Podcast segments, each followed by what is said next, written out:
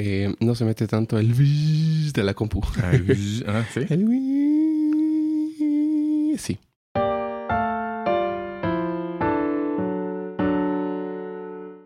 Ya vieron el remake de Los Maestros.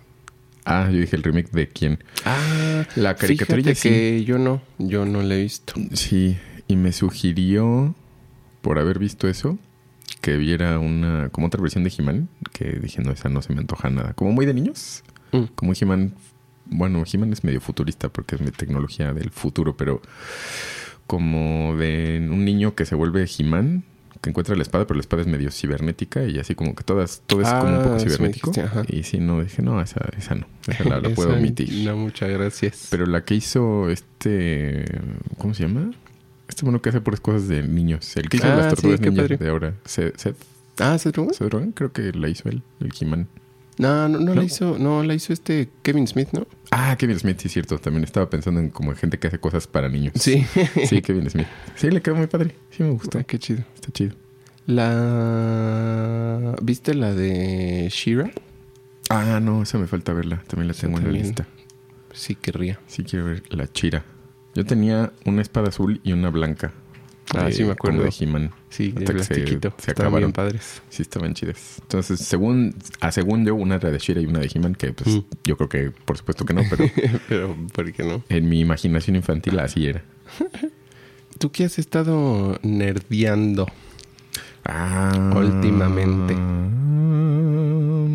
De consumición. Híjole, casi. He estado viendo más cosas de. Como tenía videos pendientes desde hace. Ya Ah, como sí. de 5 o 6 años. Sí, que sí, dije, sí, "No, sí, ya, ya los tengo que terminar de ver. Entonces, estaba ese que, que vi del debate de Bill Nye con no sé qué ham, un mono ham, un creacionista. Ese jamón. Ese jamón. Pero no se me hizo tan bueno. Mm. Que como los argumentos del creacionista, la verdad sí estaban, un- o sea, me parecían guangos. Y cómo contestó como su, su, su media hora de respuesta de, de, de Bill Nye, como que también dije, creo que está, ajá, como en eso no, eso no está diciendo cómo es que no es posible. Mm. O sea, más bien o sea, porque me- mencionaba eh, detalles de como ah, la- o sea, esto no se explica con, con poco tiempo, o sea, la Tierra no puede tener 4000 años porque es esto, y decía como ¿a poco es creíble que esto suceda en vez de Mm. esto? Pues, Mm. pues, o sea, pues no sé, o sea, podría ser, o sea, como, pero, o sea, se necesita Sí. más como de dónde, o sea, por qué eso no es creíble. O sea, Mm. esta es la información, esto significa esto, esto significa esto, estos son los descubrimientos, etcétera. Y por ende no podría significar esto, o sea, como esto no, no puede relacionarse así. Pero se sentía más como exactamente como lo estaba, no atacando, pero el punto que quería hacer el creacionista era que la ciencia también era como cosa de fe. Entonces parecía eso, o sea, como, Mm. ¿creerías esto o esto? Pues, pues no. No se trata de eso. Sí, entonces dije, no, ya me aburrí. Solo quité. Ya es suficiente. Y vi otro de también de, de cómo los aliens. Este, estaba cortito, entonces lo puse en fast forward y ya había cosas que no entendía y le regresaba. Porque hay muchos videos que sí los pongo en 1.5 o 1.25 porque Sí, o no, no, sí, no. no. Es como conferencia mañanera del viejito presidente. Eh, no, al doble, porque si no, Al jamás se va a terminar. Y pues también como esas cosas de como esto solo se puede explicar con extraterrestres. Como, Ah, ok. Esta piedra aquí es, es solo tecnología extraterrestre. Como, ok. pues bueno, si quieres. no, no tiene mucho sentido, pero ok. Si no se te ocurre otra Ajá. cosa, supongo que sí. Sí. Pero eso y, y pues chunchitas de audio, justo, como para la- lo de la mezcla.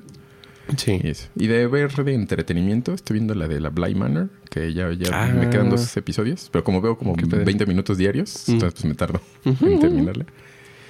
Este, que está bien. O sea, sí, no, no me gusta la forma de escribir de ese señor, porque Mm. lo siento, lo sigo sintiendo igual que la Hill House, eh, que es muy. Creo que es muy teatral, o sea, escribe muy cosas como de teatro, o sea, siento el texto muy teatroso y muy autocomplaciente Mm. que eso es lo que no me gusta, que es lo que te decía de que hace, es de esos que, que hace hablar a sus personajes, o sea, que él se mete Ah, al sí. personaje y lo hace hablar, o sea, como lo, lo usa de moped para decir lo que como sus reflexiones existenciales, igual que en la de Midnight Mass, Mm. que digo, mm, mm, eso no me gusta. A mí no me gusta que, que el director se haga pasar por un personaje que es como, pero te estoy viendo atrás del árbol. ¿Por qué dices eso? Entonces eso no me gusta. Pero su dirección se me hace padre, la fotografía se me hace chida, o sea, como eso, como que siento que la dirección de artistas está muy cool, reaccionan muy bien, todos los actores como que están en la escena, o sea, están, es el personaje como, como muy, muy vivo. Mm, mm. Entonces eso me gusta. Y empecé a ver ahora sí My Hero Academia, que no, no me había dado cuenta que ya estaban, o sea, como todo lo nuevo. Wow. Y dije, ah, voy a ver si hay algo nuevo de lo que había estado viendo. Ya me eché la película de Jujutsu Kaisen. Mm. Y etcétera. Así dije, como, ah, My Hero Academia. Y yo, ok, ya está todo. Ajá, que me vi muy lento. Entonces ya, ya está. Pero pues acabo de empezar también. Ah, ah, ah, ¿qué ¿Fue toda otra temporada que no habías visto? ¿O qué es? Ajá, que pues, no sé en cuándo empezó a salir. Mm. Según yo, iba a salir este año. Y creo que estaba equivocado porque pues ya se ve que Ya hay un montón de salida. episodios. Ajá. No sé si todos. O sea, ya no, Mm. nomás vi que había muchos. Y dije, ah, no, pues, pues los voy a empezar a ver. No, pues ya. Entonces ahí, ahí voy. Está, está bueno, empezó con todo. no, como se había quedado justo en iban a pasar cosas, pues ya Sí. empezaron a pasar. Ay, sí la quiero ver. No lleva tantísimo, ¿verdad? No, son no llevan tantas temporadas todavía. No, creo que es cuatro, cinco, creo. Algo así. Sí la quiero ver. Y quiero ver yo el Attack on Titan, pero pues... Sí. O sea, como están con que este va a salir Ahora en dos sí. partes y esta segunda parte Ahí en otras dos partes. Nah, ya basta. Díganme cuando esté todo para... Porque si no se me vuelve... Si ya de por sí ya no me acordaba de un montón de cosas, voy a tener Sí, que no. hacer un recap de... ¿Qué? ¿Quién? O sea, no quiero hacer el recap y luego volverlo a hacer y luego volverlo a hacer. y luego mejor uno. Uno grande. Sí, no sé por qué está. O sea, no sé si están haciendo eso a propósito o si es necesidad de producción por Mm. alguna razón. Porque sí, ya, ya fue mucho. Sí. Pues está. eh, creo que todavía extender hasta cierto grado, tatito, pues eh, hypea más, ¿no? Como, Ujú. ay, ya mero, ay, ya va a ser. Ujú. Pero ya fueron, Sí, ya. ya. fueron varias. Basta. Y este, pero está padre, el último como episodio especial largo, está chidín. Digo Yes. que siento que me gustó más ese que los anteriores normales. Hmm. Este, no me acuerdo muy bien, ¿verdad? No sé Mm. por qué, pero ese feeling medio, este, estuvo chido, estuvo chidín, este. Sí, sí lo quiero ver. Al genocida ese. Chito horrible. Este, ah, uh, ah, Ah, ¿qué gente. dicen? Pues mejor, ¿cuándo son las canciones de Red? Sí, sí, sí. Esa es una excelente pregunta. Una ya está por salir. Una ya, ahora que viene la película de los servicios de streaming, una ya está por salir, pero, Está chido. pero las demás aún hay que trabajarlas. Hay que producirlas. Yo tengo que, produ- tengo que Este, armar el, el asunto. Sí, pues hay que grabar y este y también agendar con Aitza, que es Sí. una artista ocupada. Sí, sí. es- eh, to- este- Todos los días tiene shows. Entonces está. Este, pero ahí va la cosa, ahí va la cosa. que Y la este- animación esté pulida. Sí, Sí, pues sí, o sea, sí es, sí es por, ajá, Sí como es por que pues, producirlo bien. trabajarlo chido y pues sí es bonito, ¿no? Realmente Attack on Titan se ve muy bien. Sí, sí, hombre. O sea, es padre. Digo, creo que independientemente de, de que. em, que luego dicen que eh, como que el est- estilo y los dibujos son feos. Yo siento que Mm. es parte del chiste. Pero. Pero de animación, pues sí son. Pues sí es una producción sota, ¿no? Sí. Seguramente. Bueno, supongo que relativamente a, Sí, a- justo. en su medio.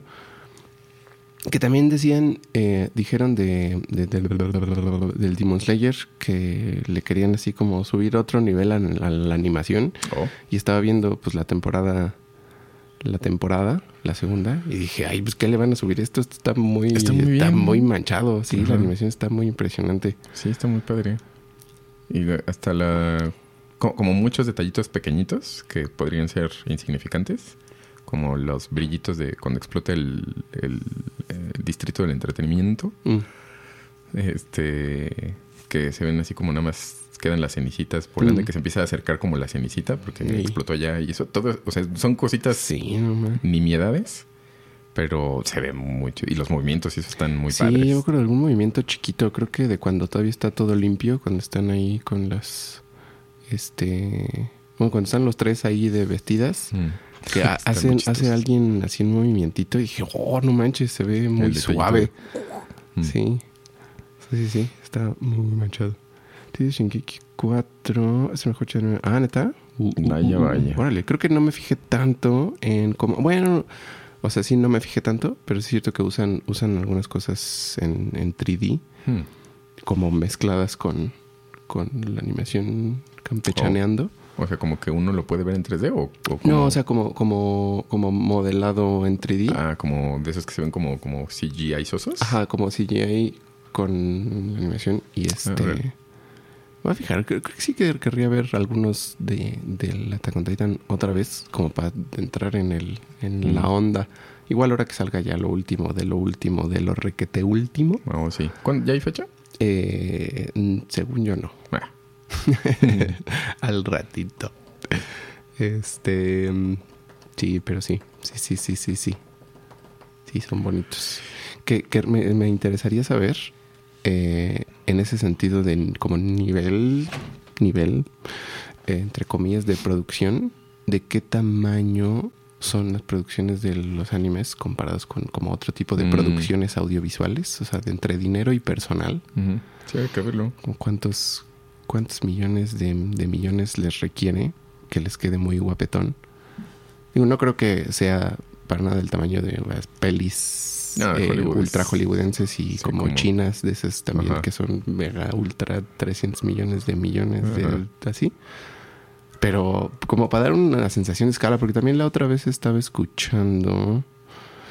em, ¿Quién era? No me acuerdo en qué contexto estaban. Ah, creo que de, de los videos estos de... eh, del John Oliver, Mm. de, de la circunstancia eh, social, política y demás, que em, pues sacan números así como de no, tantos millones de dólares que no se usan o que se usan de esa manera así. Y yo, mm, como que sin contexto de qué significa esa cantidad, digo, independientemente de que no podemos imaginarnos esa cantidad, pero eh, me refiero a comparada con en dónde está, o sea, 70 millones pues, Es- suena mucho porque pues es una cantidad muy grande, pero ¿qué significa Sí, eso ¿qué en ese contexto? ¿no? O sea, es, es una fracción chiquita, es una fracción grandota, es... Sí. Ah, o sea, no, realmente no sé qué sin significa. contexto, quién sabe. O sea, puede ser muy poquito o puede ser demasiado. O sea, sí, muchas veces demasiado. especialmente, eh, digo, en ese, en ese caso en particular, que este, que, ¿cómo se llama? Que habla pues, de- desde lo local, desde, desde eh, ciudades, estados y federal, Mm. Pues no sé. No, quién sabe. O sea, no sé. qué- entonces igual siento que las producciones eh, grandotas... Sí, o sea, si me dicen, pues es grandota, pues es grandota, pero también, Pero- incluso si supiera cuánto dinero así en frío le cuesta hacer, no sé, un episodio de un anime, y ya como, pues, Ok. no sé. ¿Comparado con qué? Ajá, Ajá. comparado con una, una peli o una serie Sí. gringa, como, como, ¿cómo se compara eso? Sí. Se me hace Y, interesante. y esa, esa falta de contexto para dimensionar cantidades también la vi en... eh, me pareció una buena idea. Eh, vi un TikToks de un... Pues de alguien, no sé. Eso fue de los... de- me salió en la... Para ti.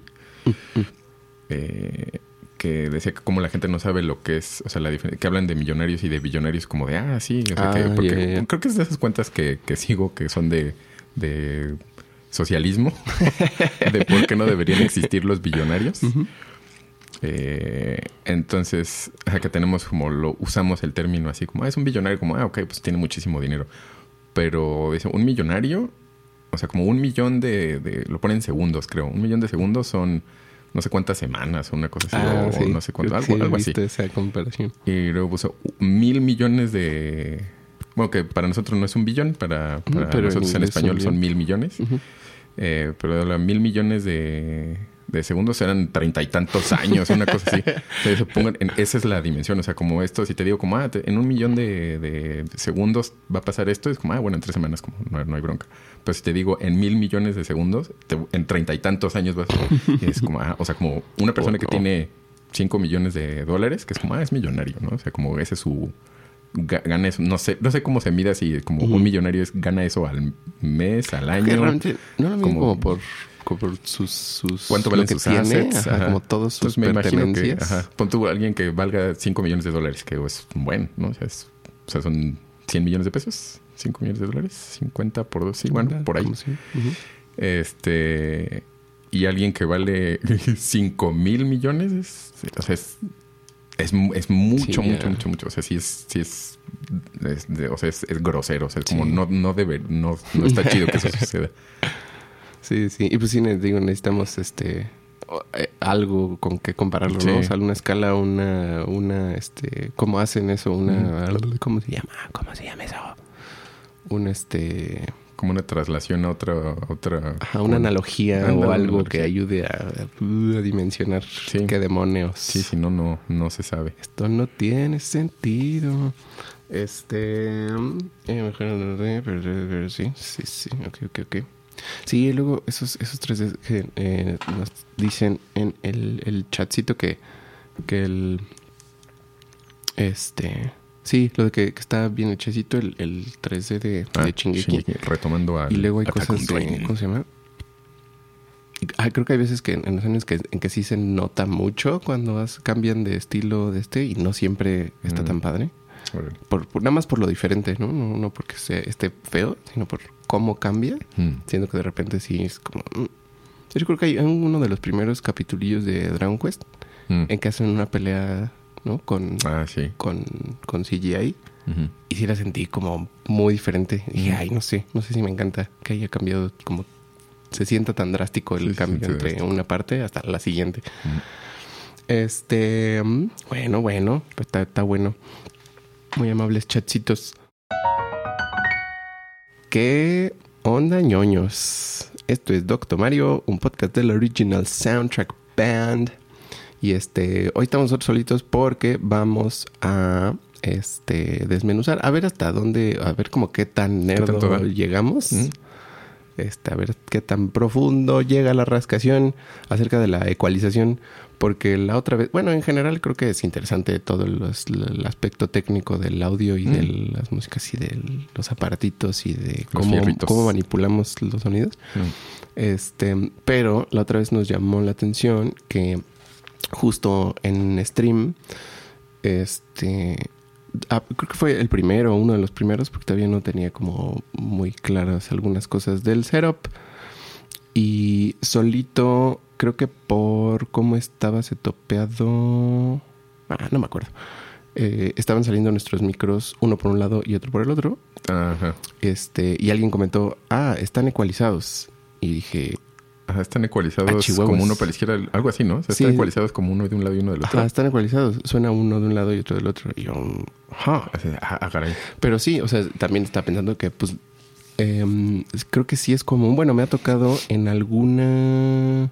En escuelas, como que tengo la sensación de escucharlo de una maestra o algo así, em, que se use como ecualización como término general para moverle al audio. Muévele algo al audio. Ajá. Meneale. Y este, que digo, está bien, o sea, no es, no es, eh, no es juzgación No. de que la gente no sepa, porque pues no tiene por qué saber, Sí, no tiene por qué saber. tienen por qué ser expertos en, este, en nada de esas cosas. Y creo que se oye mejor. Puedes ecualizarle el sonido que muévele algo. meneale. Sí, meneale. este, entonces, eh, pues si les interesa, si les da, si no le saben y les da curiosidad, podemos empezar con así como básicamente qué significa ecualización y de ahí igual nos podemos poner ya más técnicos Sí. y más nerdiles Sí, sí y ver cómo, cómo se usa y qué le hacen uno acá para que suene. Y también, pues no vamos a hablar, o bueno, supongo que no, ¿no? Como de, es que ecualización tendría que ser esto, porque originalmente la palabra ecualización quiere decir igualar. Ah, O sea, ajá, pero no- Tampoco, no, tampoco. se trata de eso. O sea, es más bien qué, qué se hace cuando uno ecualiza algo. Sí, ya, ya se convirtió al budismo, básicamente.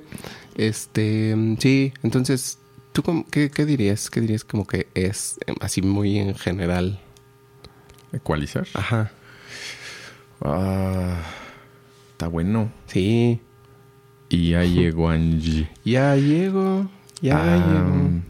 No, bueno, creo que es- sí, y con un poco de reserva de que la gente que se sabe audio me diga de cosas horribles y no sabes lo que estás hablando, seguramente tienen razón. Eh, pero básicamente cuando uno tiene que ecualizar algo en una mezcla de una grabación o en vivo, es eh, justo moverle a los niveles como a la... mm, Bueno, digamos como al, al volumen de ciertas frecuencias en específico. Y eso ya se puede hacer de muchas maneras. Hay formas muy quirúrgicas de hacerlo, otras cosas muy generales. Cuando de repente además tienes como graves, medios y agudos, pues está ya dividido por anchos de banda. Entonces a la hora que le muevas a los graves va a estar, no sé, está como en 200 hertz. Y los medios van a estar en 800 y los agudos van a estar como en 3000, ¿no? O sea, por decir, Ujú. este anchos de banda como al azar. O sea, ese va a ser como su punto central y alrededor es donde se va a mover este, o sea, si le subes, se va a subir ese, como esa, en, de los 200 Hz, por ejemplo, eh, como un ancho de banda de 100 para abajo o 100 para arriba, no sé. Entonces por ahí se va a hacer como un, como una trepada, entonces se va a empezar a como... Más gordo. Ajá, y, y así. Pero ¿qué pensaría yo que es eso? Sí, subir modificar el volumen de ciertas frecuencias. De frecuencias en particular. Sí, sí, sí. Que este, creo que como para, para darse una mejor idea de cómo afecta eso eh, a todo, o sea, todos los sonidos, porque em, cualquier sonido, incluso si es como de un instrumento que está dando una nota en particular, realmente no solo está produciendo la frecuencia correspondiente a esa nota, Sí, no. sino un montón, ¿no? O sea, produce muchísimas frecuencias usualmente de ahí para arriba, pero pues también dependiendo de cómo resuene, dependiendo de cómo se Ujú. grabe, dependiendo del lugar y así. Pues si uno ve eh, gráficamente Mm. Qué frecuencias están sonando y cómo está, está por todos lados, ¿no? Hay, hay cosas por todos lados Ujú. y entonces a veces uno quiere que no suene tan agudo, tan chillón, tan Sí. picudo. A veces uno quiere que no suene tan así, tan, tan bofo. Ujú, ujú. Y pues ahí sirve moverle algunas, subirle y bajarle algunas partes. Sí, partes del sonido. Sí, Nada más sí, para darle cual. forma. Y este. Y eso es en específico lo que técnicamente es ecualizar, no solamente esa, esa manipulación Eh, de ajá. frecuencias. Las otras cosas, eh, subirle, bajarle a cada instrumento, o Eso es- subirle, bajarle al volumen en general, o controlar Ajá. el volumen con cosas como compresión y eso, pues ya son. Eso tal en cual es control el de volumen, no es ecualizar. O sea, controlar el volumen O que otros general. efectos, no este, es, pues que la reverberación, que la delay, Ujú. pues ya son otros, y usan otros aparatitos y El así. paneo, que eso es el Ah, el mandar, paneo, el mandar paneo. a un lado, del lado derecho una cosa, en el centro otra cosa y del lado izquierdo otra, eso es panear. O sea, como... O si eres Steven Wilson, mandar a la- una de 7.2 Ajá. bocinas. Sí, sí, hacer tu mezcla 7.2, que pues también si quieres, pero normalmente pues un humano escucha en estéreo.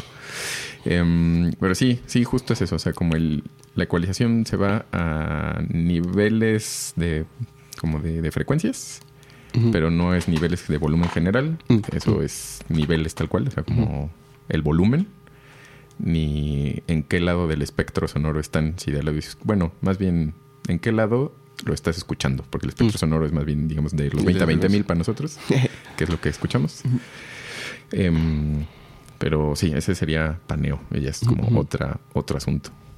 Ah, sí, de hecho, eso también, eh, eso no lo había pensado hasta hace un ratito. exactamente. Eh, eh, y sa- si saben. Sí, el trapo. Ah, este. Quitan el trapo y no lo ponen. Sí.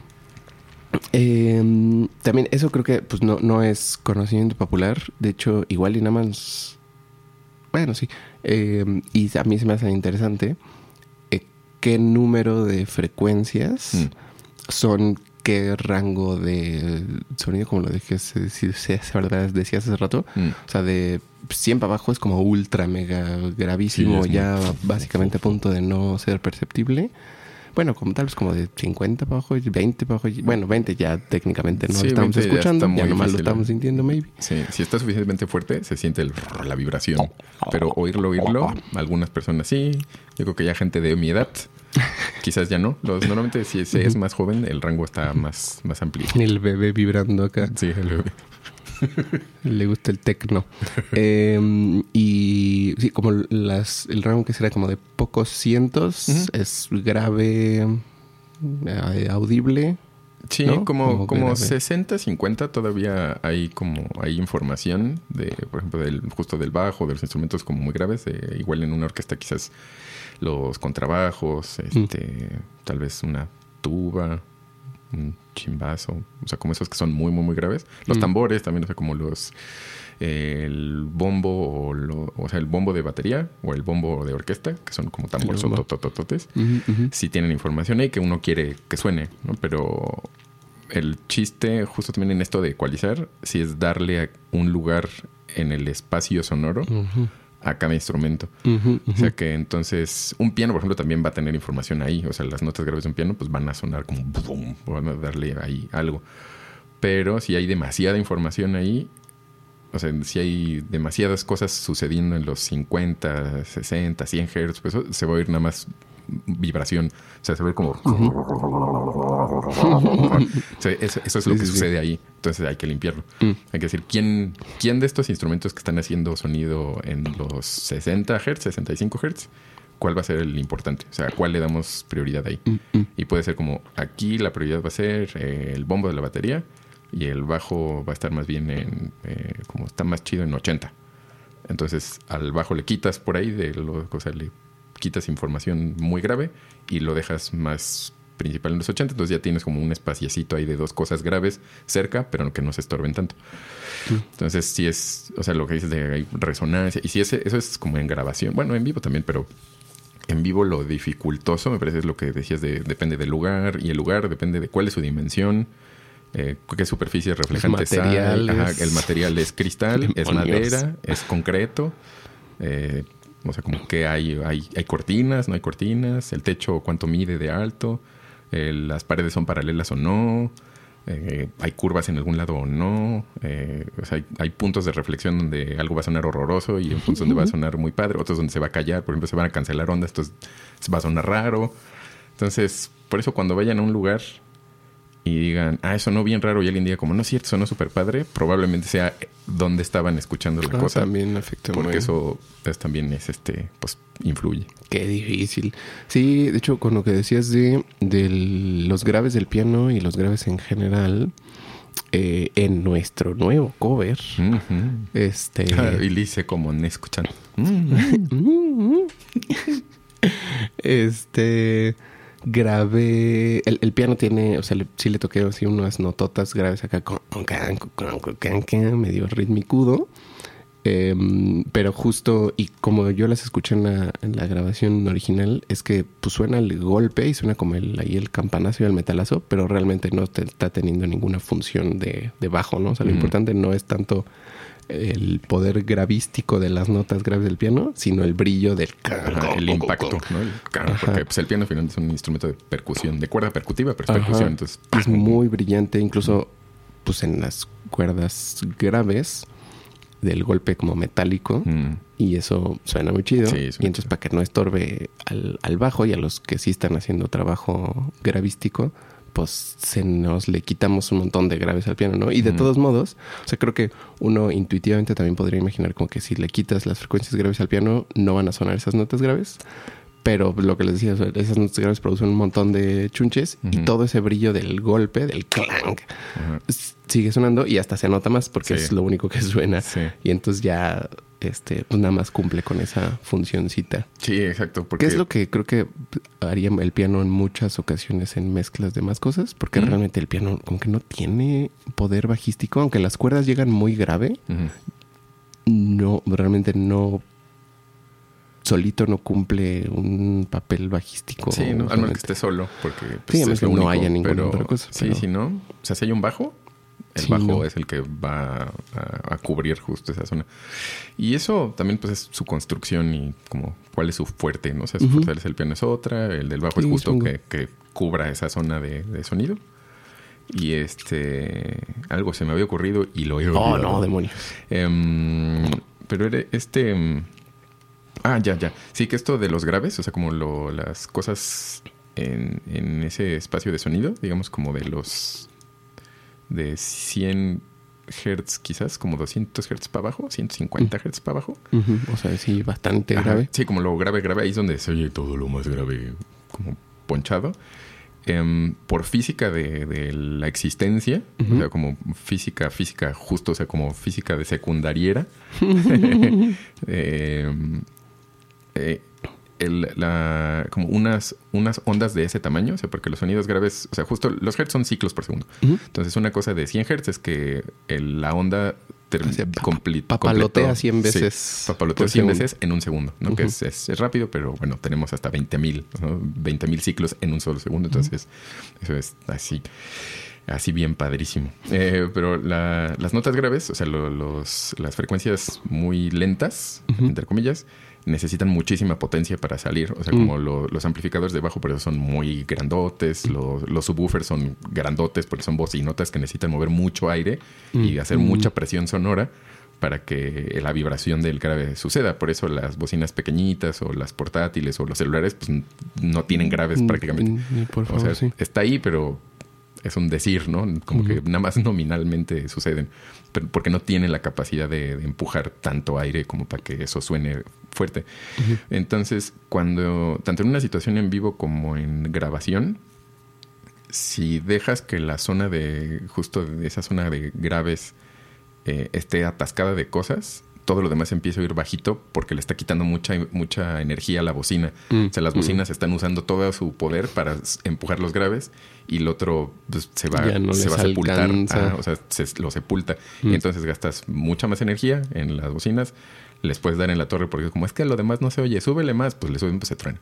No sé, como pues es demasiado, demasiado esfuerzo.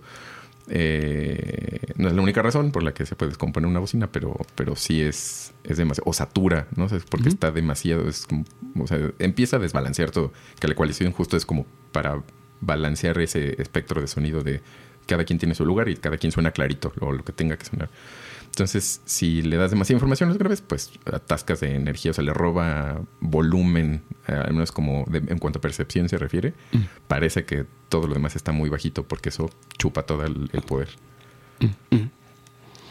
Y luego de. mm, De, de, de, de, de, de, mm, o sea, tantito más arriba de esas frecuencias ultra este malignas, Mm. eh, los 300, o sea, 100, 300, hasta que será como hasta 800, casi 1000, maybe. Mm. O sea, que sea como un, un otro Ah, como otro ranguito. Ajá. Pues podría ser. Como medios graves. Como el medios graves, yo pensaría. como hasta 600. Yo creo que, ajá, por ahí. Sí, yo pensaría que como de ciento y cachito, ajá, como ahí a 600, quizás. Y luego como de ahí a mil, quizás sea como mid-high. Y ya lo demás yo pensaría que es high-end. Como justo lo, lo Que en los, en los medios graves que suena bien, porque digo yo Mm. pensando en que hay muchas cosas en que eh, supongo que por, por el tipo de sonidos que uso para las cosas tecladudas, Mm. maybe, y en las voces también, que usualmente eh, en esos, esos medios graves tienden a, ser como, como bofito, feito el sonido, entonces bajarle ahí tantito hace que suene un poquito más claro, como que se destape tantito. Eh, pero me imagino que hay cosas que, que sí quieres, que, suenen suene? ahí, Sí. pero no sé cuáles Sí. cosas quieres que suenen ahí. Sí, sí, se le quita mucho, por ejemplo, de esa zona, porque es como enlo- enloda un poquito el sonido. Por ejemplo, si una, una voz con muchos medios, sí se puede empezar a oír como, como nasalosa, como se empieza a oír esta parte del, del sonido crece mucho. o como cajita, se ir Ujú. como, como encerradito. Ajá. O sea, como, creo que sí, como este tipo de cosas así, como, como cerrado. Eh, eh, pero si le quitas, o sea, es como de, ah, le voy a quitar a todas estas cosas porque eh, se oye como cajita. Entonces se lo quitas y entonces ahora todo se va a ir delgado, delgado, delgado y no va a tener nada de cuerpo. demasiado. Entonces, por ejemplo, ahí las... Yo normalmente como en 200 y cacho, 300, como para ahí, les pongo un... Ahí se oye muy feo en español. El, el pasa altas. Un filtro pasa altas. Que es una, Mm. eh, un EQ que, que le llaman como un... Como un low cut. O sea, como, sí, como un corte de graves. Ujú. Que creo que se oye más elegante. Que a partir de, o sea, que a partir de cierta frecuencia ya para abajo ya no suena nada, no ¿no? va a sonar. ajá, o- Suena hace- y también tienes como una diferencia. ¿Qué tan drástico quieres que Ujú. corte? ¿no? O sea, quieres como aquí, ¡paj! Como de- le cerró la puerta o lo cierra poquito a poquito para atrás. Eh, pero normalmente hago eso porque pues las guitarras no, o sea, no son el bajo de la canción. Va a ser Ah, el bajo. guitarras, ajá. Entonces esa información pues es redundante. Pero por ahí no lo quiero quitar porque entonces sí se oye como uh, una guitarrita así flaquita, flaquita, flaquita. Entonces, algo de las guitarras, sí. Mm, sí. Algo del Sí, piano también. Al piano a veces más bien le quito un poquito por ahí, pero, pero cortecitos. O sea, como, como una, alguna cosa que esté brincando mucho, como algún... uh, uh, uh, se lo quito desde ahí. Mm. O sea, porque... O sea, por los armónicos que genera, a lo mejor no es el tan agudo, sino como ese es el que está generando que en el doble de las frecuencias esté apareciendo el armónico. sí. Entonces ese le bajas poquito y como que Mm, lo, cool. lo mantiene. A veces no, a veces sí es como, no, ese, ese no lo solucionó, te vas directo a la frecuencia y se la quitas. Pero eso, algunas voces, como las de nosotros, también van a tener información Ah, bueno, sí. ahí que, Valiosa. Ajá, que, que queremos que tenga, pero por ejemplo Nayeli o Uriel no, no mucho, o sea, como en Mm. 200, yo también les pongo como, como un cortecito, Contrólale, sí. porque son voces agudas, entonces ahí más bien se oye, no, no sirve. Mm, pero qué más Eh, ah por ejemplo los los de como los graves pero no tan graves justo como eh, como medios graves Ujú. como los cornos o este Mm. el oboe bueno el oboe y el clarinete también tienen- son muy grandes de Tienen rango, ajá, un pero- rango muy grande, sí. pero lo- los cornos, digamos, como el Mm. corno de las, de, de las orquestas, ahí tiene como un buen cacho de información, pero también hay que cuidarlo para que no, o sea, no echarle más ganas, porque creo que es innecesario, porque en sí solitos, como ahí, ahí pasan cosas. Entonces, uno querría que eso, esa información esté ahí, pero controlada. No nada más. Mm, mm, mm. Y luego, eh, luego que los como los medios agudos, Medios agudos. que son como, como hasta dónde dirías que son medios agudos todavía. No O sé. sea, que no son ya así agudos extremos. Yo creo como que los ingenieros lo tienen claro, claro. Yo creo que pensaría que como ahí ya es, ya empieza a ser como agudito. Como alrededor de Ajá. mil hertz. Al- Que a partir de aquí, ñoños, como que las, las frecuencias, bueno, no a partir de aquí en realidad, desde abajo para arriba todo, pero empieza a crecer el número mucho más rápido. Ajá. ¿no? Porque, ajá. Sí, visualmente, o sea, parece que estás como por la mitad, pero pues en realidad estás desde 20 a 1000 y de ahí es de como te queda como una mitad de ese, de- visualmente una mitad de ese recorrido, se vuelve de 1000 a 20000. A Entonces, 20,000, como, sí. ¿qué pasó aquí? Órale. ¿Cómo subimos tan rápido? Sí, ya empiezan a crecer mucho las frecuencias y también acercándose a donde ya no las escuchamos realmente. Estoy Este. buscando a ver si, si hay como un consenso de qué es el los medios ¿Qué graves y medios agudos. Sí, pero más o menos mil, mil poquito plus, ¿no? Maybe todavía dos mil que usan, siento que a veces en, ah, mira, sí he hecho en cosas como para Sí. a lo que le dicen a veces presencia. Sí, la, el presence. ajá.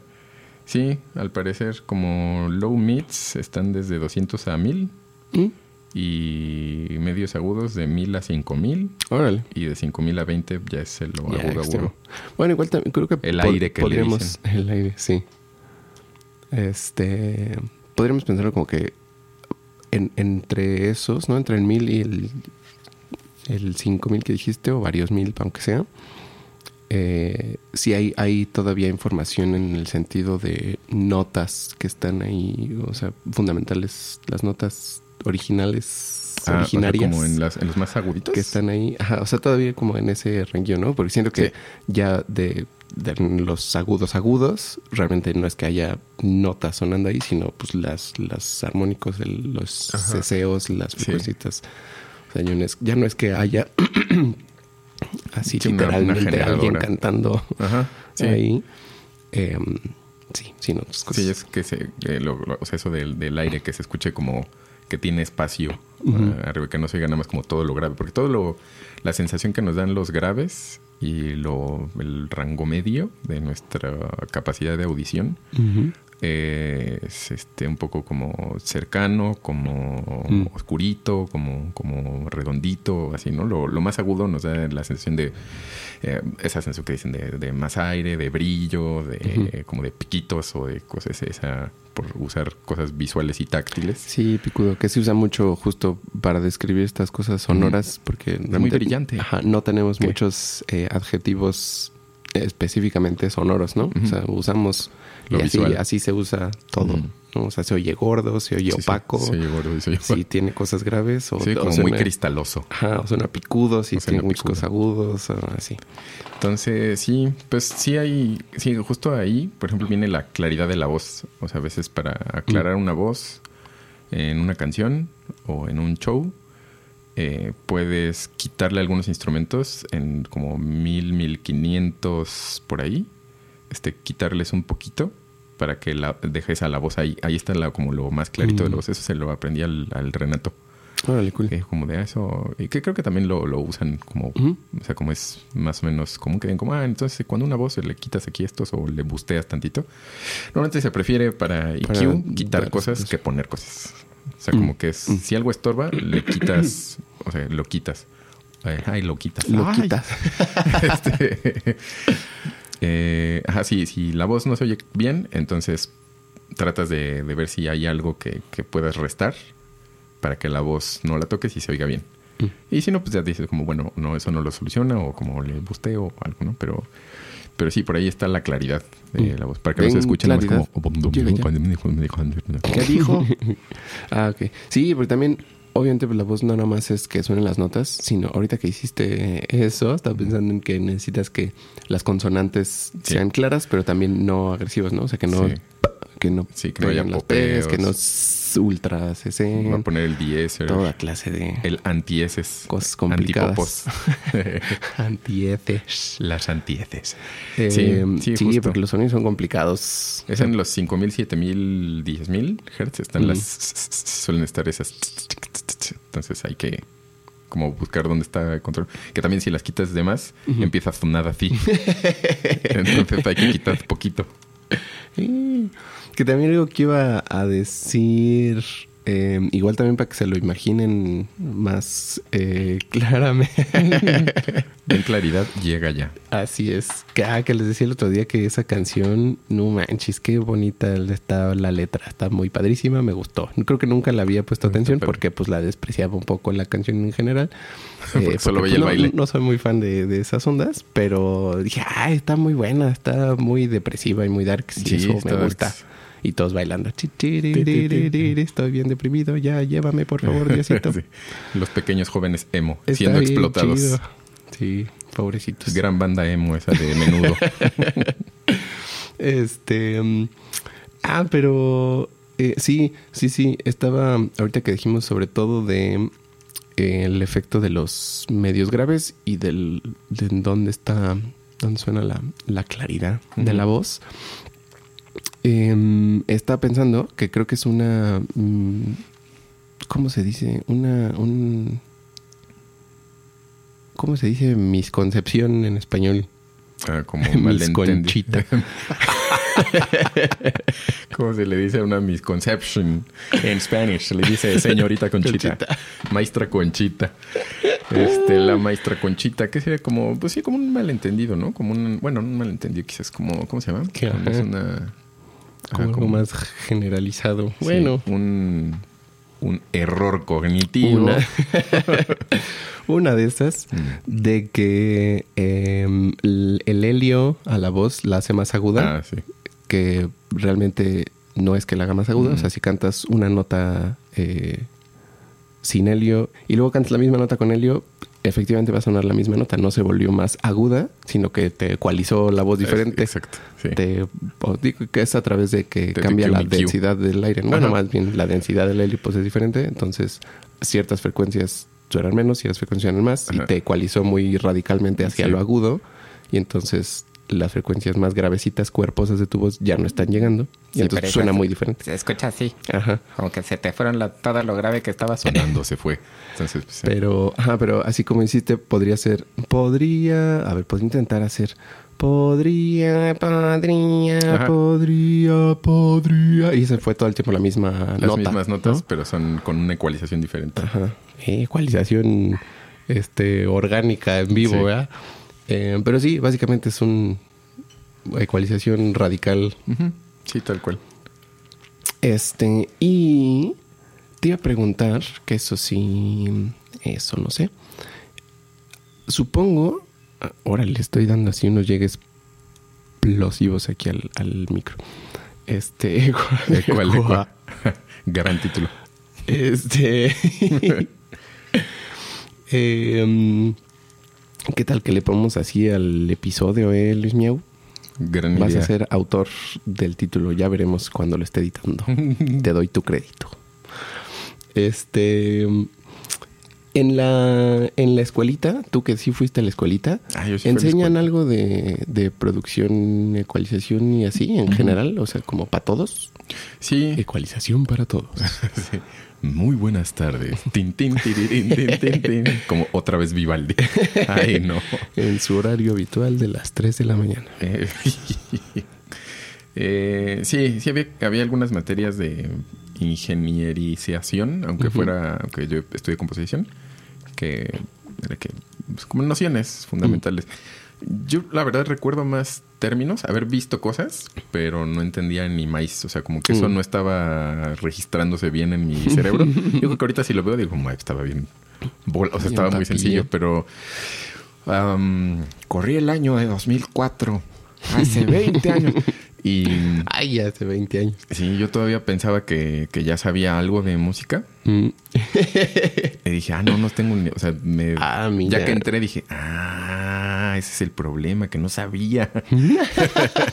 o sea, el, el asunto es que yo, yo era el ignorante. Vaya, vaya. Eh, eh, pero, pero sí, sí había cosas, incluso de nociones de teoría, por ejemplo, de una cosa tan, tan simple. Hice el examen para una escuela en Monterrey, para la de Autónoma de Nuevo León, creo. Y preguntaban cosas bien fáciles, así como, ¿sabes qué es una eh, resolución perfecta? Sí.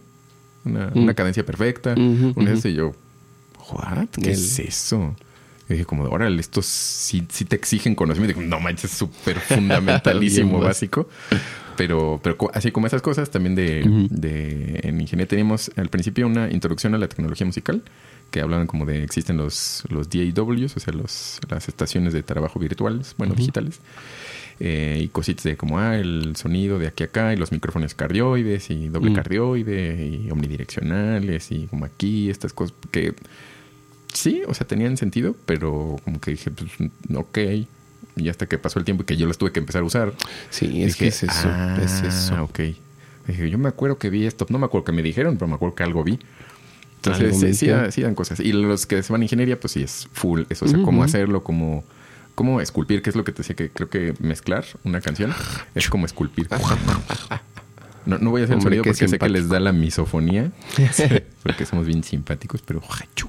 Y bueno, eso son como estornudo. Bueno, no sé.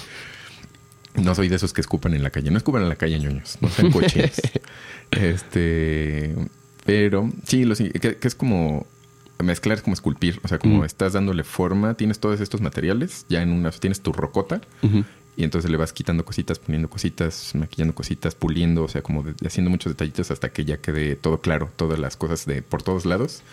La musiquita quede lista. Entonces, esa es la gente que estudia ingeniería, por ejemplo, el Rubén Bedoyas o Benito, que es el que trabaja con Mon Laferte, o como todos esos personas.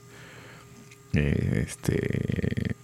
Eh, pues es, o sea, sí era como full ese tipo de cosas, y técnicas de grabación, y entonces como, como grabas con dos micros nada más, o grabación en vivo, o igual como grabar normal, Mm. como esto y esto y esto, hacer overdubs, este, sonorizar en vivo, como qué sucede cuando, Ujú. cuando estás en un escenario así. Entonces, y está bueno también si siguen, en- creo que su handle es Yo Soy Benito, si lo siguen en TikToks y los Instagrams. En TikTok sube, suele subir varios este, videitos de qué hace.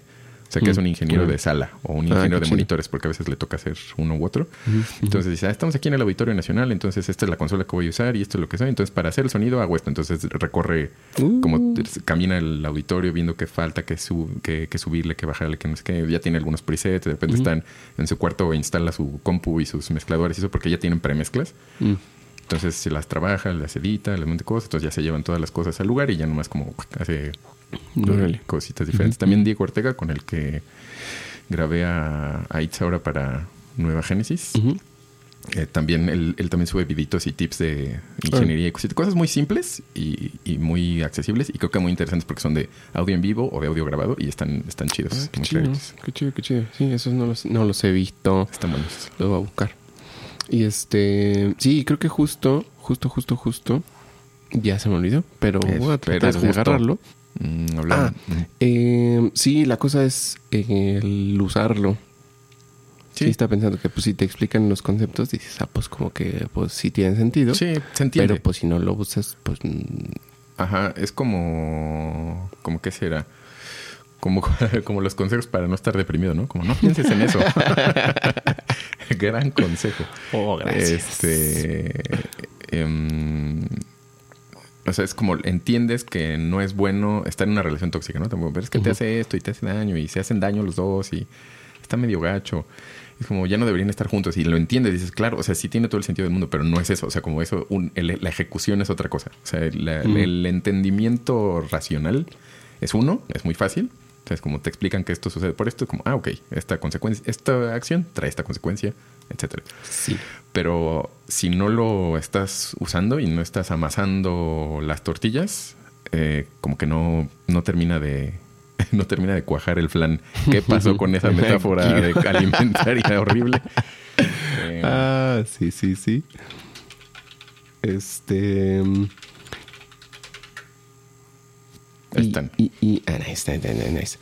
Y, y por lo mismo creo que eh, pues muchos eh, músicos, hmm, o sea yo, eh, pues, aprendemos algo a estos asuntos que técnicamente son como de producción hmm. por eh, pues porque lo necesitamos para algunos de nuestras funciones Sí. pero pues nada más aprendemos hasta donde nos es útil no Ajá. o sea tampoco somos productores digo acá el patrón sí está produciendo acá más Hmm.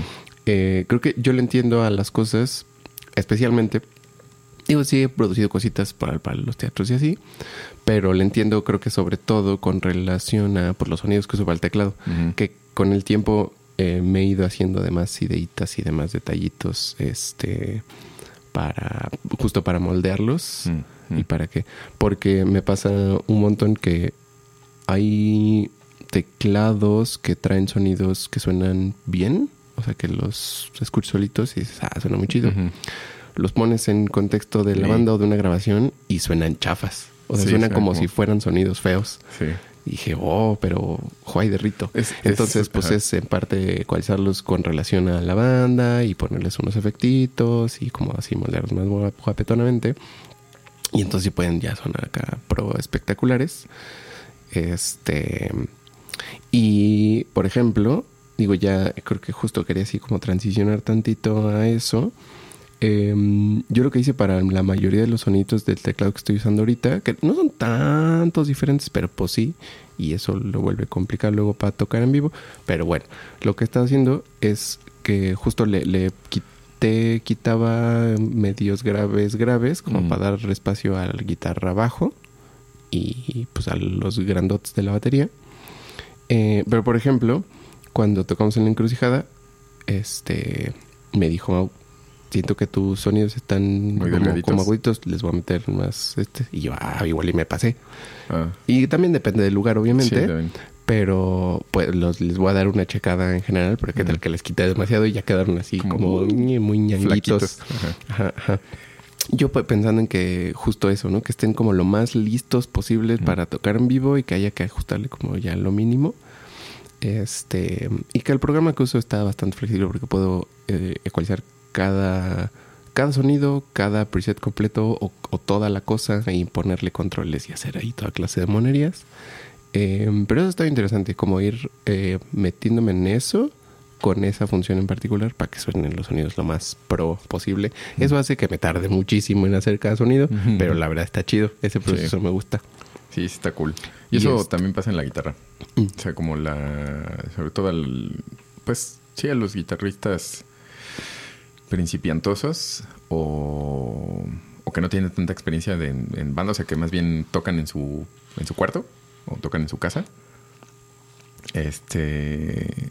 Porque... O sea, si estás tocando tú solo, pues haces que tu sonido de guitarra esté padre y te guste, ¿no? Entonces le mueves, a, justo a- lo ecualizas, le pones tus pedalitos, etcétera, etcétera. Y es como, ay, qué padre se oye, ¿no? Y pones este, a lo mejor una pista o una rola y lo copias y tocas tú con, con la grabación. Y pues suena chido, ¿no? En mi casa suena bien padre. la. Pero en un contexto, o sea, ya a la hora que va- llegas a un ensayo es como está ensuciando todo, no se oye claro, o está demasiado como brilloso, o sea, como pueden pasar muchas cosas. eh, dependiendo del estilo musical y demás. Pero, pero si crear un sonido tú solo y luego esperar que funcione bien en un contexto de un ensayo de una banda o de un show o de una grabación, pues, pues no. Entonces, eso, o sea, sí cambia mucho la cosa, ¿no? O sea, la percepción que tienes de cómo suenas eh, en, tu, en tu lugar de creación y cómo suenas en el lugar de ejecución, ya requiere ahí eh, sí tener discernimiento de como, ah, ok, bueno, entonces esto hay que compensar. Sí, eso sí creo que lo perrillo puede ser inicialmente porque necesitas el contexto para, para medirle, para decir, ah, no, ya me pasé, ahora le quito, le pongo. Eh, pero también, pues ya eso, con experiencia de hacer eso más tiempo, pues ya, ya le mides, ¿no? O sea, ya le mides afuera también, como ya sé cómo suena afuera para que adentro suene chido. Este. mm, Y justo digo, los sonidos del teclado, pues principalmente son cosas eh, o mediosas agudas, que pues lo hacen litcitos y así. O como los más acompañamientosos, como cuerdas y cosas así, que son más brillantitas y que pues que le dan esa como capa de hasta arriba, ¿no? Al, al todo el espectro, porque pues, te digo, batería, bueno, la batería es complicada, pero igual ahorita hablamos de batería pero pues bajo guitarra, voces y siendo que yo termino de colorear como desde los rangos de la guitarra para arriba y como cosas más así. Le estoy haciendo un gesto aquí con la mano que muy Elocuente. claramente ilustra lo que estoy queriendo decir. Este. eh, mm, pero. Pero sí, y por ejemplo, en la guitarra. Digo, creo que tenemos inicialmente ese el- la tendencia metalera de treparle a los graves y treparle a los agudos porque Ah, suena bien padrísimo. Pero, ¿qué, qué serían como buenas prácticas generales? O, o, bueno, maybe no que sea como lo bueno, pero que en, en, en, qué cir- en ciertas circunstancias, Ujú. ¿cómo puede funcionar padre una ecualización para guitarra? Es lo que te iba a preguntar. Ah, Eh, igual podemos ahorita ver otros instrumentos, pero aquí para es guitarra. lo que le hacemos más. O sea, como para el desarrollo del sonido propio, ah, pues sí depende de... Sí, obviamente depende del estilo, depende de gusto, estilos etcétera. y eso. Pero, pero sí hay, o sea, cosas graves, o sea, justo como lo... Incluso las guitarras de siete cuerdas o de ocho cuerdas, como para el metal, de chun, chun, chun, chun, que hacen los chun, chun, chun. Eso de todos modos, lo, o sea, lo grave va a ser el bajo y el bajo va a tener distor también para que se sienta y el, el poder.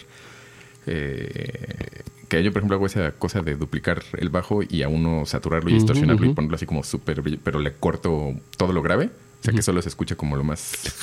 Ajá, como desde Como las guitarras para arriba. ¿no? El- Ajá, y al Ah, otro le quito padrísimo. lo agudón un poquito para no también que no, no exagerar. Entonces ya tengo un bajo como gordito y robusto y otro Y que suena como agresivo. En caso de cosas más rockerosas, ¿no? Si no, pues, pues no. Pero este para las guitarras, algo más o menos semejante, porque si lo grave, o sea, te digo, incluso las 7, 8 cuerdas, no vas, esa información la va a hacer el bajo. O sea, eso no, no es para nosotros los guitarristas. Y digo, Eh, en, en, en géneros así metaloides que guitarra y bajo suelen hacer o exactamente lo mismo o algo muy parecido, pues prácticamente se están ahí fusionando esos dos sonidos, ¿no? Hay que Sí. darle chance de ser uh, oh, uh, oh, eh, para que se sí, para que se, se escuchen como una sola entidad ultrapoderosa. Ajá, sí, para que se escuche lo, lo robustiano. Entonces que uno se le dé chancecito al otro. Y eh, entonces, pero bueno, eso como en el aspecto de ya está el sonido hecho y pues ya la guitarra le haces como cositas, ¿no? Pero ya, o sea, pero ya ese es el sonido que te dieron. Pero para uno hacer el, el- su propio sonido, sí que yo normalmente le quito low end, o sea, sí le quito gravecitos. No se los elimino, Mm, mm. porque creo que si no, sí se, se escucha como no tiene nada de cuerpo. Entonces, pues también quieres que tenga algo. De salud. Eh, de, pero a los medios y a los agudos normalmente le subo un poquito, por ejemplo. Mm. O sea, yo no hago el scoop de mids, quitarle los medios a las guitarras, porque eso también, o sea, luego se oye demasiado chillón. Y, y creo que eso también les pasa a, a las bandas de metal locales que tampoco tienen tanto colmillo, que están acostumbrados, o que se piensa, o sea, está ese mito de como tienes que treparle los graves, treparle los agudos, quitarle todos los medios y luego le subes al presence o como lo dejas en medio. Y pues se oye nada más un cochinadero, o sea, como se oye como y lo agudo te taladra el cerebro, entonces sí, eso es no está, el agudo. O sea, se oye claro, pero es claramente doloroso. Entonces, incluso en metal, eso, o sea, sí en ocasiones quieres quitarle un poquito de medios, pero no, no destruirlos, me parece. O sea, eso creo que no, no beneficia tampoco tanto. Sí hay que echarle brillo para que tenga esas onditas, pero tampoco exagerarlo. Ahorita hay que controlar los graves, yo los quitaría porque pues para metal específicamente también como pues, no te sirve. O sea, eso, o sea, hay, hay instrumentos que lo van a cubrir muy bien. Entonces tú déjale ese espacio y tú concéntrate en tu, en tu onda de medios, medios agudillos. Mm. Entonces yo pensaría que es más bien, o sea, lo- tener un poquito de medios en, en las guitarras suena chidillo. Porque ahí son muchas de sus frecuencias Ajá, como óptimas. O sea, directas, ahí ¿no? está. O sea, esas son las notas. Sí, entonces, pues más bien le das un poquito de, de- de airecito y de brillito si hay distor o si es. O sea, si es, por ejemplo, jazz, pues más bien Mm. sí le dejo como un poquito más de gravecitos, pero bueno, y depende también de la guitarra, ¿no? Porque una humbucker como Claro. la SG, que tiene esas pastillas como que son dobles, eh, son más redondosas. Entonces, pues esa ya por default trae como ese sonido robusto.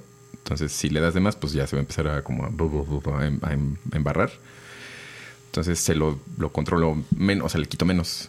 O le dejo un poquito también porque pues, el bajo va a estar haciendo esas cosas. Pero, pero para los rocks, pues sí, le, le, le echo para atrás. O sea, dejo ese espacio libre. Mejor. Mm. Que también creo que eso se relaciona con cómo es diferente. eh, cómo, de hecho, se ecu- ecualiza, se ecualizaría muy diferente. eh, digo, por estilos, obviamente. Mm. Pero mm, ahorita sí pensando nada más como en uno de los factores que cambian con los estilos, en como la densidad y el- el- la, la violencia este de, de todos los instrumentos en digamos eso como rock bueno podemos llevarlo más al extremo metal contra jazzecito Mm. que pues en metal hay posiblemente muchas cosas pasando muy fuerte o, así a través del rango como acá mm, agresivamente Mm. Y este y entonces creo que o de rock como muy producido como algunas de estas japonesas que sí tienen muchas capas de cosas Sí. o sea muchos teclados muchas guitarras muchas voces eh, y entonces puede tener más sentido cortar más abruptamente y bajarle más abruptamente a cosas porque Sí. hay más cosas a que darle espacio supongo están todas más apretaditas entonces este y en cambio, a algo mucho más acústico, más chiquito, pues puedes dejar que cada uno básicamente este, suene en todo su rango. Y bueno, vas a moldearle tantito nomás para hacerte un ladito, pero, pero puedes dejar como que cada instrumento su, así suene con todo lo que es, ¿no? Y Sí. no, no se van a estorbar tantísimo como, o sea, un, un trío de jazz como una Sí, canción ultra producidísima de, Sí, de metal sinfónico también, Ujú. ¿no? O sea, que tienes una orquesta completa y una banda de metal atascada, marrana, sonando todos al mismo tiempo. Pues, pues no. Es como, como acomodar personas y maletas en un carro, Mm. ¿no? Si, si van tres personas en uno o cuatro personas, pues todo el mundo como tiene espaciecito, te puedes sentar diferente, puedes moverte un poco más. Pero si es como el carro sardina, si somos seis o siete, es como uno va a ir en la cajuela, las siempre- o sea, tienes que ver cómo, cómo vas a optimizar el espacio y no te puedes mover de ese lugar, ¿no? Porque si no, ya todo va a ser, te vas a encimar en alguien, lo vas a incomodar, ya le tiraste el cafecito, ya te tiraron este moronitos de papas en la cabeza, entonces, o sea, es- requiere más cuidado. Y que creo que es difícil, especialmente, este, o, o más bien, es difícil entenderlo y enseñarlo a ese nivel al principio, si uno no le sabe mucho, porque me parece que incluso los errores más errorudos Mm. no son necesariamente como evidentes así claramente a primera bestia. O sea, Mm. si lo escuchas, muchas veces podrías estar cometiendo un error, pero lo que escuchas es nada más se oye como bajito, o se oye Ajá. como guango, o se oye como borroso. Sí, ¿por y dices, ¿a dónde voy para Sí. corregir eso? Sí. ¿No? Hay que aprender a, a- a escuchar y eso pues nada más haciéndolo porque Sí. Sí, está- tal está- cual, se me hace difícil de como de explicar y de decir, ah, escucha esto, si pasa esto, este es el error y esto es lo que tienes que hacer. Es- Sí, que ese es el asunto también con, con tratar de ver tutoriales en YouTube y mezclar Claro. bien, ¿no? O sea, es sí, pero no. O sea, son... Y depende de las personas, ¿no? Porque si hay personas sencillones como el Warren Heward de Produce Like a Pro, o incluso como Renato, o este, ¿quién? O Tim Pierce, que hace más cosas de guitarra, pero... O sea, los que hacen... O Recording Revolution, esas como canales que hacen cositas de... de como tips. Tipsitos. ujú.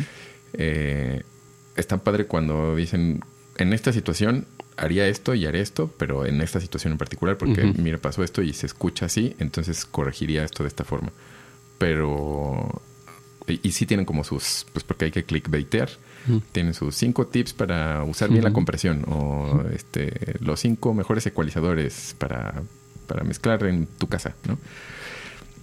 Entonces, pues dan nociones generales, pero sí mucho tiene que ser en, con lo que decías de tienes que escuchar y entonces poder después traducir, o sea, con el, con familiarizándote con el asunto, traducir lo que estás escuchando en ya sé cuál es el problema, diagnosticarlo, como aprender a diagnosticar, Sí. eso es otra cosa. O sea, lo puedes oír y es- lo oigo bajito, lo oigo como cochino, no le entiendo, o se oye como muy flaquito, o no sé qué, o sea, no sé qué está pasando. Entonces, ese no sé qué está pasando se tiene que volver un diagnóstico.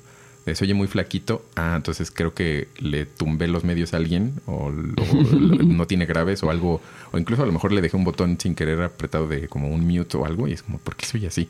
Y a veces es eso, como, ah, sí, perdón, había silenciado esta cosa. Eh, pero si es de ecualización, o sea, sí puede ser como quizás le, le quité demasiado algo o le di demasiado a otra cosa. Entonces tienes que. Es, es diagnóstico. Y entonces ya corriges. Tu, tu, tu. Y este... Y también creo que se hace... Ah, Ah, ¿por qué soy cochino por aprender a escuchar? no, si aprender a escuchar, sí, sí hay que. Y creo que también tiene que, o sea, eso tiene que ver con que eh, estamos lidiando con, este se va a poner bien abstracto acá, Eh, con, con eso, con pues, sonido abstracto Mm. y por lo mismo que decíamos hace rato, o más bien, sí, creo que es la misma razón que hace que no tengamos muchos descriptores, muchos adjetivos Mm. para el sonido, que pues el- los humanos no, no, o sea, no, ese no es nuestro fuerte en realidad. No.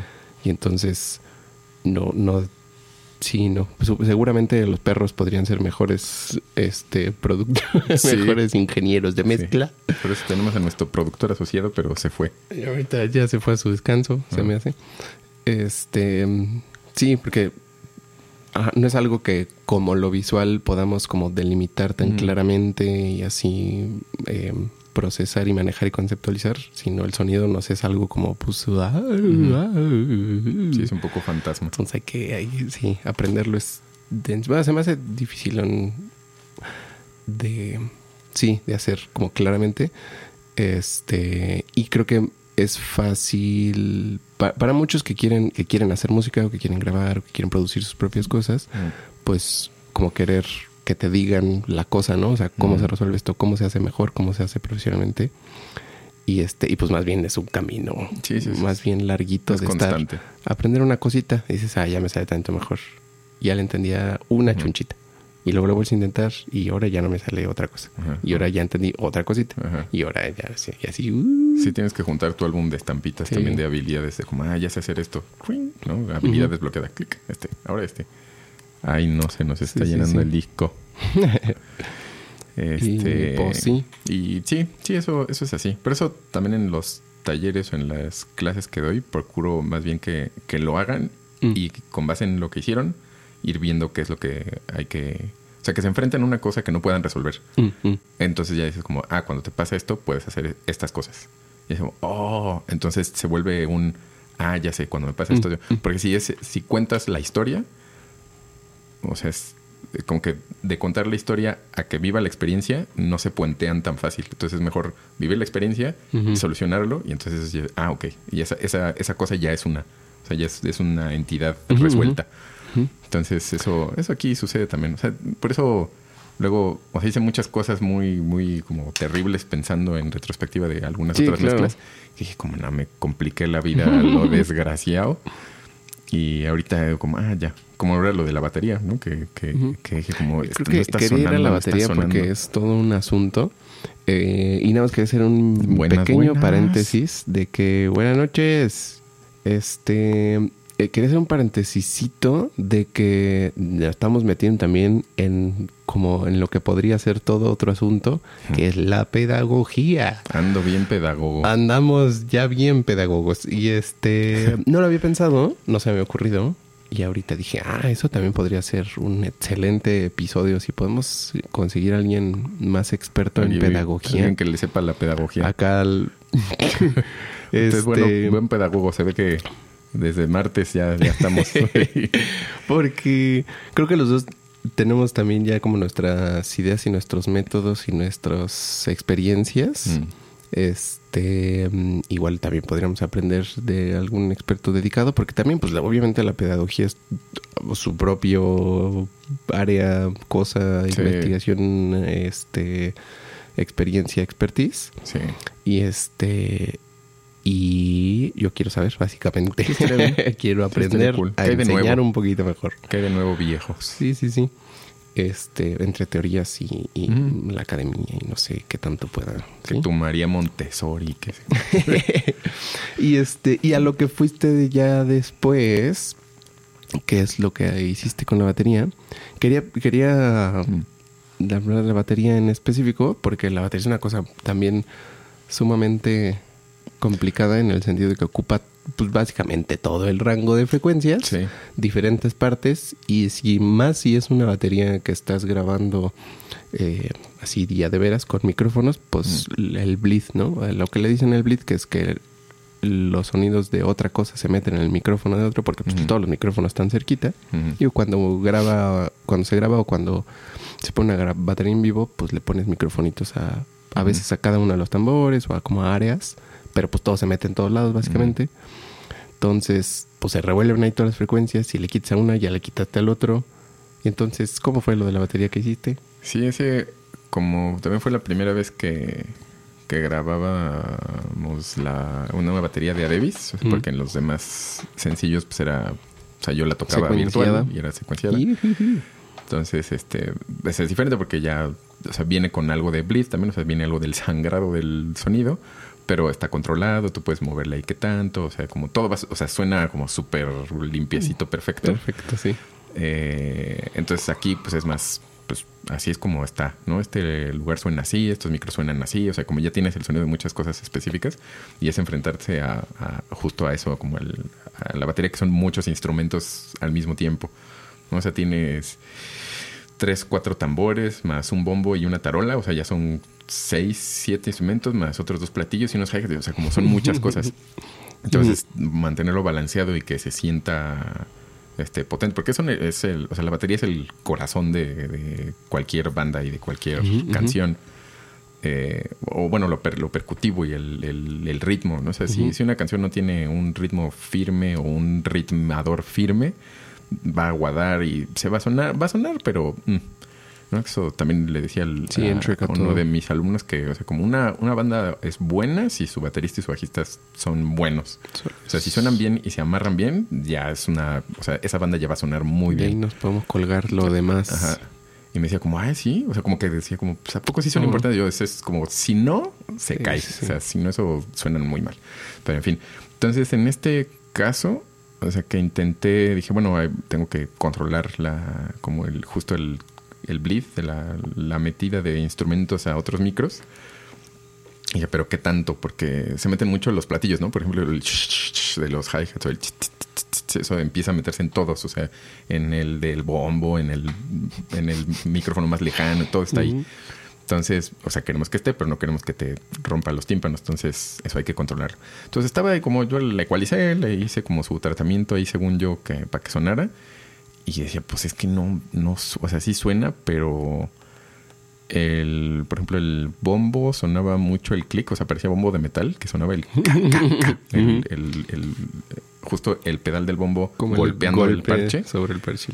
pero lo gordito del bombo no tanto. Mm. Y dije, pero pues sí tiene aquí cosas, este, entonces, ¿qué está pasando? Y luego me empezó a suceder que, que te- ah, que sonaba como, pero mucho, ¿no? O sea, dije, como está sonando Mm. mucho y está sonando del lado izquierdo. Ah, Y sí. dije, ¿qué rayos está sucediendo con esta batería? Me, me está, me está ganando este, esta pelea. Yo dije, bueno, la voy a volver a empezar, la voy a volver a hacer simple. O sea, pedí como algunas ayudas a mis amigos ingenieros, como, oye, me pasa esto, me pasa esto, ¿qué? ¿Ya viste esto y esto? esto? Y dije, ah, ok. Entonces, sí, eh, ajá, me, les dije, como estos son los plugins, les mandé una captura de pantalla. Digo, esto es lo que estoy haciendo. O sea, como, ah, pero pues no es demasiado como meterle otro compresor y luego otro EQ. O sea, como que había hecho demasiados pasos, ¿no? Mm. O sea, ecualizarlo, comprimirlo, luego volver a ecualizarlo, comprimir. Y ¿por qué no desde el principio ya que quede limpio? Dije, me gusta, me gusta hacerlo más sencillo. Ok, vamos a hacerlo así. Entonces, lo, como volví a empezar. Mm. Dije, vamos a empezar primero con esto. Entonces, eh, dije, bueno, pero sí, el bombo sigue sonando como demasiado brilloso porque se estaban metiendo mucho los, como los platillos.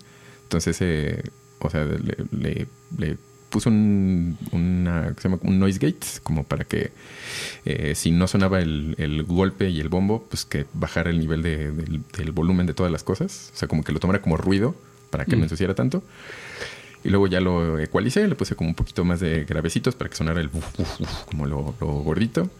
Y un poquito de, de, de brillecito como en... ¿En qué fue? Creo que fue como en 700, 800. Creo que por ahí como los 700, 800 hertz. Por ahí estaba como el golpecito, que normalmente está como en 1000, órale. pero, pero ese estaba como por ahí, se oía como... Dije, bueno, ese poquito. Y de brillito también para que no se oiga nada más como, uh, como cajita, porque si no, sí se escuchaba como caja. Dije, bueno, o sea, y es un ecualizador de como cuatro bandas nada más, ¿no? O sea, bueno, eran como... Bueno, tienen tres bandas y un shell. Digo, Mm. un, un- Sí, como un... Pasa altas, pasa pas- bajas. Eh, entonces dije, ya quedó. Y ya luego pues lo comprimí para como controlar los, las transientes, pero si también, por ejemplo, si una, que eso ya es otra cosa independiente de la ecualización, pero es como la compresión, te pone una especie de tope, o sea, para que si pasa de tanto volumen, lo, lo tumba, ¿no? O sea, le baja el, es como si le bajara el volumen solito, el- la, la cosa. Eh, pero si lo mueves no bien, se empieza a oír feito. O sea, el- el pierde, pierde como robustez. O sea, si haces, por ejemplo, el ataque muy rápido, o sea, Mm, quitas la, cortas la transiente, o sea, sí, es- no va a sonar el, el, El ese, golpe. pero entonces se empieza a volver como nada más, como pac, pac, y le todo lo demás buf, se, se pierde. Entonces había que estarle moviendo. Finalmente quedó. Dije, como todo lo demás de la batería ya está, dije, todo esto lo mando a un solo canal de batería donde ya le hago como la última pulimentación, pero al menos como dije, ya suena. Ahora, ¿por qué suena del lado izquierdo? Y descubrí que había en los... Se estaba metiendo el bombo, el, el golpe del bombo, en el micrófono de uno de los platillos. Y ese platillo yo lo tenía paneado al del lado izquierdo. No, no full, pero lo tenía como Bastante hacia el lado izquierdo. allá. Entonces se oía como la patada del bombo del lado izquierdo. Y dije, eso, eso oye muy raro. O sea, la batería no me gusta así. Entonces ya lo, o sea, dije, si está del lado izquierdo, entonces me puse a buscar como en los micrófonos cuál estaba del lado izquierdo y descubrí que era ese. Y dije, ah, bueno, entonces pues lo centro y ya, a la- a- y ya, soy ya limpiecito. Entonces soy ya limpiecito. Dije, ah, pues, Mm. pues ahí. Y no le podía quitar, por ejemplo, mucho, eh, o sea, le bajé poquito a esa patada, también como le hice un cortecito de ecualización a donde estaba el, el pedal golpeando. Porque si le quitaba mucho, lo- el, el ride, justo ese platillo, se empezaba a opacar. Ujú. Sí, pues Entonces, estás quitando Ajá, entonces dije, bueno, un poquito, no tanto, pero sí un poquito. changos. Y al bombo sí le puse el, el quita S de, de, de voz. el un- Para que no se siguiera tanto el bombo. Sí, porque se, se escuchaban los platillos mucho. Mm. Entonces dije, o sea, le trataba de hacer con ecualización, pero el Ujú. bombo se empezaba a hacer también como cartoncito. Ah, órale. Entonces dije, no le puedo quitar eso Mm. y, o sea, no lo puedo ecualizar así, porque se oye feo. Mm. Entonces dije, pues con un diéser que es como está cerca de las frecuencias de... Y sí, ese lo, lo mantuvo. Como el diéser solo- es una especie de ecualizador en tiempo real de una frecuencia en específico. Entonces cuando aparecen esas frecuencias, lo baja. Y aparecen esas frecuencias y lo baja. Ni- Con Mm. ninguna de las demás se, se detona. o sea, cuando están ahí cerquita, lo Mm. baja el como la intensidad. Entonces, pues ya, o sea, ya el bombo ya no tenía Mejor. tanto platillo en su micrófono. Nice. Entonces estuvo bueno, pero ya quedó, quedó gordito, quedó golpeador. O sea, como la tarola también sonó, o sea, sonó macizo. Y, y pues ya, se logró. A ver ahí cuando salga eh, ñoños, ¿cómo lo escuchan? Que sale el 24. Cuatro. 24 sale el cover. Eh, le estoy, ya le estoy avanzando al videito. Yo creo que podría salir el mismo día, yo digo. ¿Cuándo es 24, 20, 2, 3, No falta tanto ya. en No, ya se acabó el año. ¿Ya sacaron sus navidades? Otra vez. Ah, por cierto, Navidades tengo ahí algo que tenemos que hacer en Navidad. Bueno, este. Ah, sí. Entonces, ahorita que decías de. em, de cada paso que le vas haciendo a la batería. Porque además, pues cada micrófono de batería lo tratas con sus efectos y sus cosas. Y luego a la batería en general la tratas con sus efectos y sus cosas. Y luego, digo, ya tal vez adelantándome un par de pasos. Pero eventualmente se llega a la masterización, que ese es todo otro asunto. Ah, es Pero ahí otro también se le puede meter como una, una ligera ecualizada, una- un poquito de movida así muy sutil, pero luego sí le meten.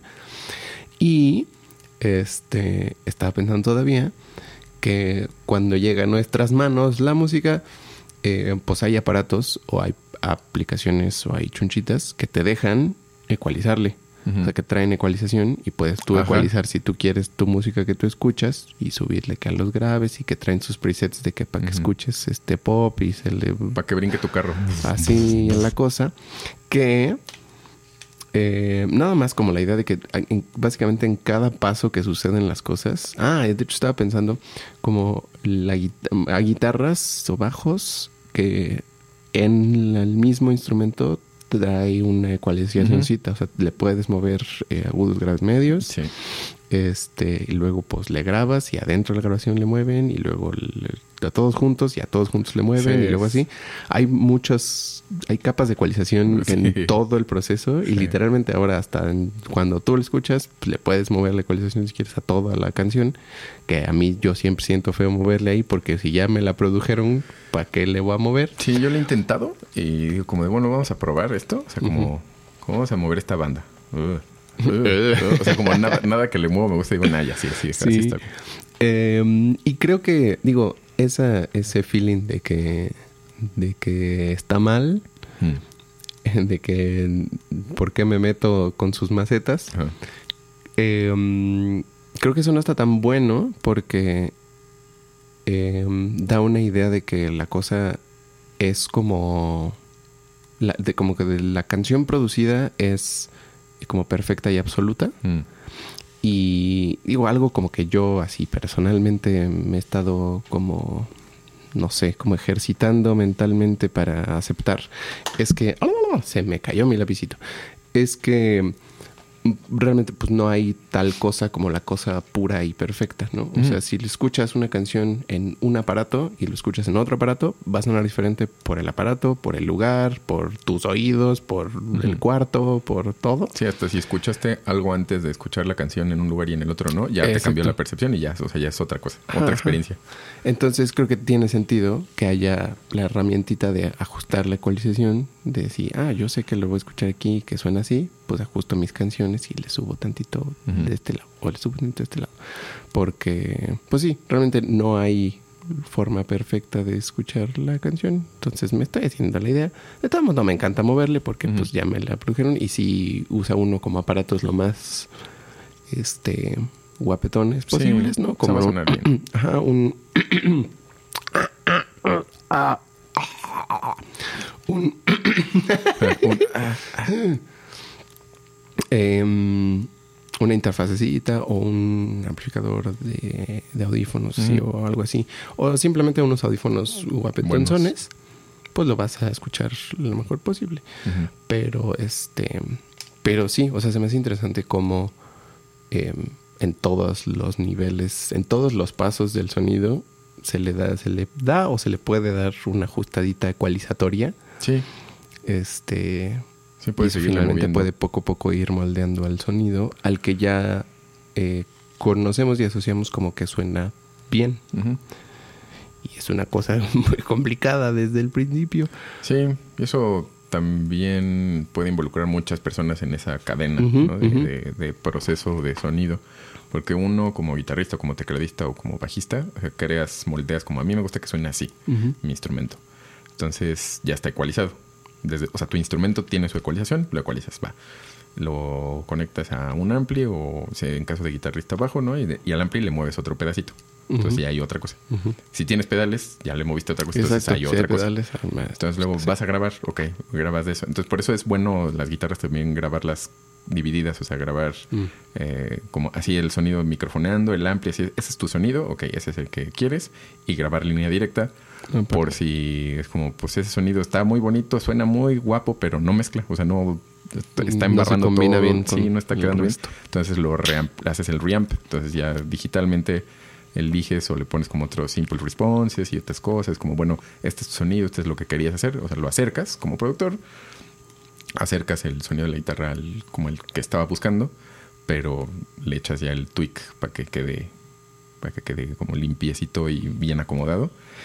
Este, porque si no es, bueno, como tienes tu sonido de guitarra así tal cual desde el ampli, lo grabas y a la hora de grabarlo le vas a tener que mover cosas para que se junte con las demás personas que están tocando.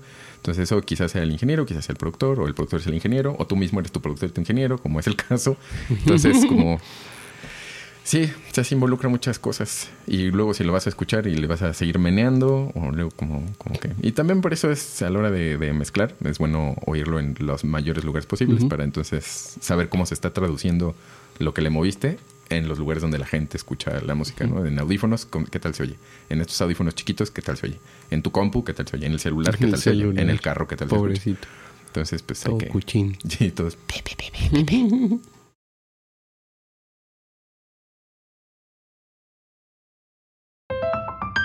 eh, eso es justo panear, echarse su panito. Pan. Ah, que es que el pan es por panorama, ¿cierto? Creo que sí. Panorama. Panorama. Sonido panorámico. Y la ecualización, pues es eso que, que más o menos dijimos. Más o menos, más o menos. Y obviamente hay este. Entre los aparatos. Que esa es una duda que yo tengo. Que de un aparato ecualizador a otro. Mm. ¿Qué diferencia puede haber? Porque hay decenas de eh, aparatos físicos y virtuales, ecualizadores. Y dices, si tienes un ecualizador, ¿por qué necesitarías otro ecualizador? Uno pensaría, pero sí suenan Este, diferentes. pero pues eso podemos podemos revisitar el tema. Creo que podríamos hacer uno justo de aparatos, o sea, como de ¿De fierritos? sí, Sí. sí, sí, sí, o algo así. Em, y ya se me olvidó para dónde iba mi idea, pero esa fue Pero una. sí. Esa fue una idea, ¿cómo no? Sí, sí, los, la, o sea, como hasta hay eh, como simuladores de ciertos ecualizadores, por ejemplo, que son de tres bandas. Entonces, una marca lo hace y una marca lo hace y tienen como, se supone que tienen sonido diferente. O sea, no sé qué tan diferentes pueden ser uno de otro si son como clones de el mismo. Me imagino que en la programación y todo hay algunas diferencias de sonido. Eh, algunas serán más drásticas que otras, pero de los fierritos, por ejemplo, de Física BT, sí tienen, o sea, un ecualizador de tres bandas, de este y este otro clásico y este otro, ¿no? De API y de Focusrite y de no sé qué. Eh, entonces, si bien son tres, puede que no tengan el corte en el mismo lugar y puede que el efecto, por ejemplo, como en lo que le suben a uno, hay otros que bajan, que son como coloreadores. Entonces, en vez de solo subir una cosa o bajarla, suben eso y compensan como bajando otra. Ajá, La onda se mueve diferente. Entonces, eso ya cambia el color. O sea, ya no es nada más como le moví aquí o le moví acá, sino le moví aquí y eso repercutió en estos otros movimientos. Entonces, eso, o sea, algunos dicen como yo quiero que eso suceda en mi aparato. Ah, bueno. No sean cochinos. En mi- quiero que esto suceda en, este otro ecualizador. Entonces los construyen diferente, los circuitos son diferentes y entonces pues ya, es como se vuelve, se vuelve también una marejada de nerdez con el grupo este que estoy de los que, de las clases de ingeniería y de mezcla y de producción y de mixing y de master. Que digo, no, ya no sé qué están haciendo. Y como, ah, están en promoción este plugin y está en 20 dólares. Y yo como, ay, a ver qué plugin es. Y digo, no, otro ecualizador, otro compresor, ya no. Ya, ya, o sea, ya con los que tengo, o sea, es- estoy descubriendo cómo usarlos como a mi favor bien y tengo decenas. Y digo, ya otro no. O sea, Sí, a, mí, manches. a mí, para mí no es. O sea, no porque no valga la pena, sino para mí, para mí, para mí en este momento no es. Entonces, En este momento de la vida. sí, en no este es momento para mí. no. Lo que tengo está perfecto, está muy bien.